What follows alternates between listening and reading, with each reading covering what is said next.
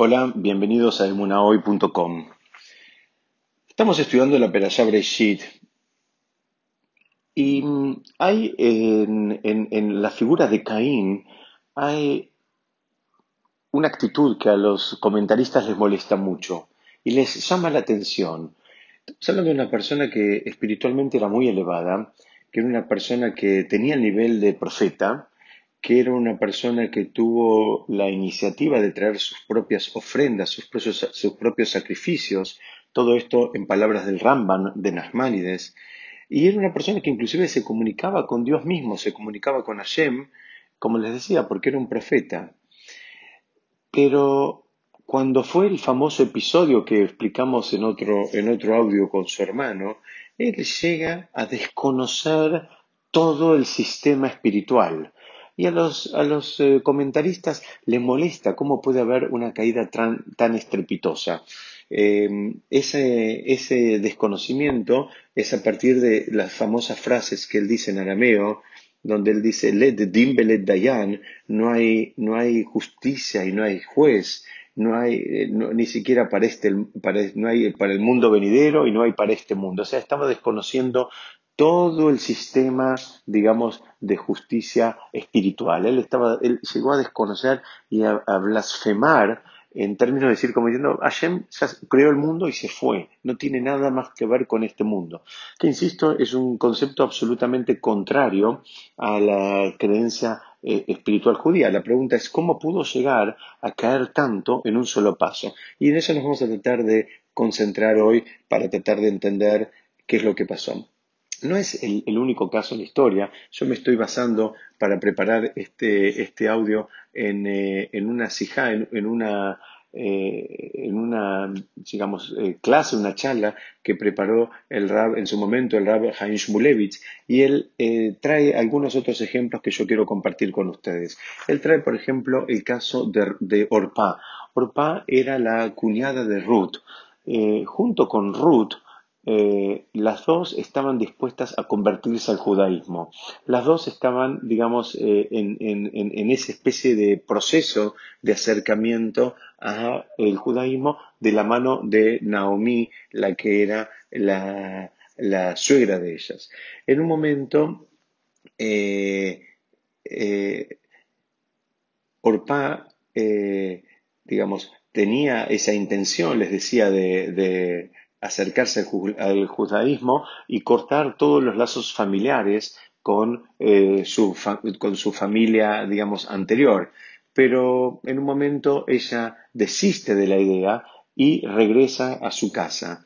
Y ahí mismo, ahí mismo cuenta el, el Midrash que mm, eh, en la misma noche que ella regresa, o sea, que, digamos, aborta este, este proyecto de eh, conversión eh, espiritual, esa misma noche ella eh, decide prostituirse y entrega su cuerpo al más grande libertinaje que se nos puede ocurrir, e que incluyó inclusive prácticas con animales. Es decir, los, los comentaristas dicen, ¿cómo puede ser? Hasta ayer a la mañana estabas con un programa, digamos, de crecimiento espiritual y, digamos, o hasta hoy a la mañana si se quiere, y hoy mismo a la noche ya estabas absolutamente liberada a las, eh, eh, diga- digamos, actitudes o actividades más promiscuas que se te puedan ocurrir. Eh, digamos, este, este concepto de caída estrepitosa es un concepto muy peligroso, pero es un concepto muy habitual. Tal es así que el mismo pueblo de Israel tuvo esta, una caída, si se quiere, comparable, cuando se entregó a la adoración del becerro de oro a los pocos días de haber recibido la Torá en el monte Sinai. Y, y- y es una pregunta que traen los comentaristas, donde dicen, ¿cómo puede ser el mismo pueblo, las mismas personas, los mismos ojos que vivieron eh, y experimentaron tantos milagros como nunca más hubo en toda la historia de la humanidad? Ellos ya no se olviden, desde la salida de Egipto venían en alguna medida experimentando milagros. Todo había sido, eh, eh, digamos, eh, lo, como se dice en hebreo, Me'ala Teba, todo había sido de manera sobrenatural la salida mismo de Egipto, las diez plagas que hubieron en Egipto, después la salida de Egipto, el, el- cruce del, del, del Yamsuf, en fin, y el mantenimiento, la supervivencia en el mismo desierto también había sido, digamos, de manera sobrenatural y solamente posible a partir de la revelación divina de manera constante. Entonces, la pregunta misma es, ¿cómo pudieron estos, estas, estas personas que tuvieron esas, esas experiencias espirituales tan elevadas caer tan bajo y terminar adorando un becerro de oro hecho por ellos mismos a, a, las muy poquitas horas, poquitos días de haber tenido la revelación más grande, como les decía hace un ratito? Entonces, para entender esto, vamos a, tratar de profundizar un poquitito. Eh, ¿Por qué? Porque la persona tiene que tener mucho cuidado y tiene que estar muy atenta ante la posibilidad, digamos, de que se presente un periodo de descenso espiritual. La realidad de las cosas es que esto es habitual, no es algo que no pasa nunca y que no le pasa a nadie. Todos tenemos momentos más, eh, digamos, eh, donde nos sentimos más motivados y todos tenemos momentos donde perdemos un poquito esa motivación. Eh, inclusive el Talmud, en términos generales, trae una, una imagen muy interesante donde dice que la persona en su vida tiene momentos donde tiene más brillo y tiene momentos donde son un poquito más opacos. Y que nadie piense que alguien va a tener permanentemente momentos, digamos, de brillo. Lo normal es que la persona se mueva entre, digamos, estos, estos dos espacios eh, con la ayuda de Dios, eh, los momentos opacos van a ser mucho más cortos que los momentos con brillo. Pero la realidad de las cosas es que es posible y es frecuente que que terminen apareciendo los momentos opacos. Entonces, lo que queremos tratar de estudiar hoy y de entender, y creo que es lo que nos puede servir a todos nosotros para, para nuestras vidas y para nuestro crecimiento espiritual, es cómo manejarnos con esos momentos donde viene el momento de la, eh, digamos, opacidad, donde un momento donde estamos un poquito más, eh, si se quiere, desmotivados, desganados. ¿Por qué? Porque la caída en sí misma puede causar mucho más daño que el nivel al cual lleguemos, la caída libre, e, ese, sentir que bajamos, ese sentir que soltamos las sogas y, caemos en caída libre, es mucho peor que el, descenso mismo de nivel. Porque la caída es, es, eso, es sentir de que ya no hay ningún vínculo, que se rompieron las cadenas, que ahora está todo liberado, como en el caso de Orpá, que contamos hace unos minutos, donde en un momento estaba intentando eh, eh, unirse a una vida espiritual elevada y a la noche estaba entregada a la, a la, a la vida eh, más promiscua sexualmente que se nos pueda ocurrir.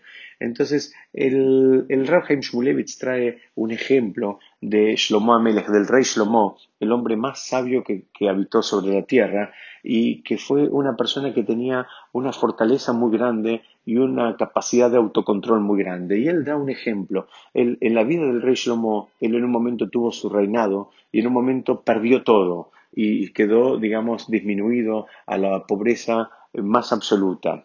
Y la Gemara en el Tratado Sanedrín, en el folio 20, dice que el rey Shlomo malach al Maklo. ¿Qué significa esto? Que él reinaba sobre su bastón. Literalmente, uno lo puede entender como un ejemplo de la extrema pobreza en la cual había caído, donde ya había perdido todo el reinado, ya no había palacios, no había tierras, no había este, súbditos, no había nada, lo único que le quedaba era ese, ese bastón, y él dice, el Talmud dice que él reinaba sobre el bastón. Pero el Rav Haim Shmulevich les decía, nos invita a que eh, entendamos esta frase de una manera em, mucho más eh, sutil.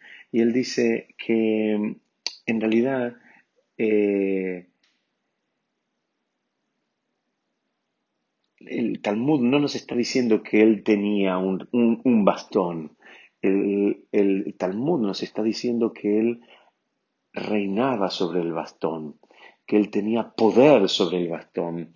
El rey James Shmulevich nos está enseñando que el rey Shlomo usó su eh, tremenda inteligencia, su gran inteligencia que él tenía, como para amortiguar su caída. Eso es lo que nos está diciendo. Dice que él reinaba sobre su bastón, significa que él, él todavía tenía dominio sobre la forma en que iba a caer. ¿Qué significa? Él no cortó las cadenas, él no se entregó, él no cayó en caída libre, él en alguna manera acompañó esa caída con sabiduría, con inteligencia. Y es eso justamente lo que le permitió después resurgir y volver a convertirse en el gran rey Salomón, el gran rey Salomón que todos conocemos. Y ahí sí su reinado volvió a ser gigante y con palacios y con riquezas y con bienes materiales y con logros espirituales también. Pero dicen, la grandeza de él fue esa capacidad de amortiguar la caída, de, de, de entender que vino un momento donde él estaba más opaco pero no desesperarse y buscar las herramientas para mantenerse, si se quiere, espiritualmente eh, estable, aún en momentos de, crisis eh, materiales. Hay un ejemplo más que quiero compartir con ustedes, que también lo trae el Rav Shmulevich, y es el ejemplo de Shaul, del rey Shaul, otro rey, el primer rey que hubo en, el pueblo, en la historia del, pueblo judío. Y, el rey Shaul, en un momento, por un episodio que no voy a contar acá, pero él se equivocó y viene el profeta Shmuel y le avisa que no va a ser más rey, que él, digamos, este, su, su, reinado se va a terminar a partir de, digamos, de, un error que él había cometido. Y el rey Shaul le dice una frase eh, que es un poquitito este, eh, difícil de entender, porque él le pide, a mí, Israel, dice, honrame frente a los ancianos de mi pueblo y frente al pueblo de Israel. Entonces, eh, el rey Shaul le estaba pidiendo al, profeta que antes de destituirlo lo acompañe em, para hacer unas ofrendas y que de esa manera él iba a ser honrado frente a todo, a todo el pueblo. Y la pregunta clásica cuando uno estudia literalmente este texto eh, que está en el libro de, de, Shmuel, es ¿qué, es lo que estaba pidiendo? El rey Shaul, que era una persona muy humilde, estaba pidiendo honores, honores como de último momento, como una última este, eh, palmadita en la espalda, eso es lo que estaba pidiendo. Y nos enseña acá el, eh, el Rab que para nada, dice, él no, no estaba ni siquiera pidiendo que la abolición del decreto por el cual iba a dejar de ser rey. En ningún momento él pide eso, sino él lo que estaba pidiendo es, eh, digamos, disminuir o aletargar el efecto de la caída espiritual. Él estaba pidiendo, acompáñame de tal manera que yo no me caiga espiritualmente, que yo me pueda reconstruir espiritualmente a partir de esta caída. La caída ya estaba y la caída era clara, notoria y real y él la iba a tener que enfrentar. Pero él la enfrenta con grandeza y le pide ayuda. Dice, permitime que aun cuando yo tenga la, caída eh, y, me toque experimentar esa caída, que esa caída no me haga caer espiritualmente. Cualquier otro podría pensar a un rey que le dicen no vas a ser más rey, puede pensar en que esa persona se va a rebelar o, que, o, podría actuar igual que Caín, decir, bueno, eh, Dios no existe, Dios se equivoca, Dios no, eh, no, entiende nada, en fin, podría tener una, una caída eh, abismalmente más pronunciada de la que tuvo el rey Shaul. Y el rey Shaul justamente, ¿qué le pide? Le pide que lo acompañe a seguir haciendo actividades espirituales, le pide que lo acompañe a hacer una ofrenda, una ofrenda para Dios, una ofrenda para Shem frente a todo el pueblo. Eh, Shaul se quiere poner como ejemplo para para ese pueblo y para todos nosotros de cuál es la actitud que la persona debe tener cuando las cosas no salen como a él quiere o como a él le gusta. A nadie le gusta dejar de ser rey, a nadie le gusta que le den ese tipo de noticias. Una persona que llegó a ser rey y que, digamos, llegó a ser el número uno y no hay un nivel más alto, eh, a nadie le gusta que vengan y digan, mira, no vas a ser más y ahora va a ser lo otro. Y el rey Shaul nos está enseñando, aun cuando me dicen que no voy a ser más rey, aún así sigo pidiendo por espacios espirituales. ¿Por qué? Porque no quiero caer, no quiero patear el tablero, no quiero desentenderme del sistema de Torah Mitzvot, no quiero desentenderme del, sistema de Emuná y de creer con fe completa en que Hashem está manejando el mundo y en que Hashem no se equivoca. Besrat Hashem, seguiremos estudiando la próxima. Muchas gracias.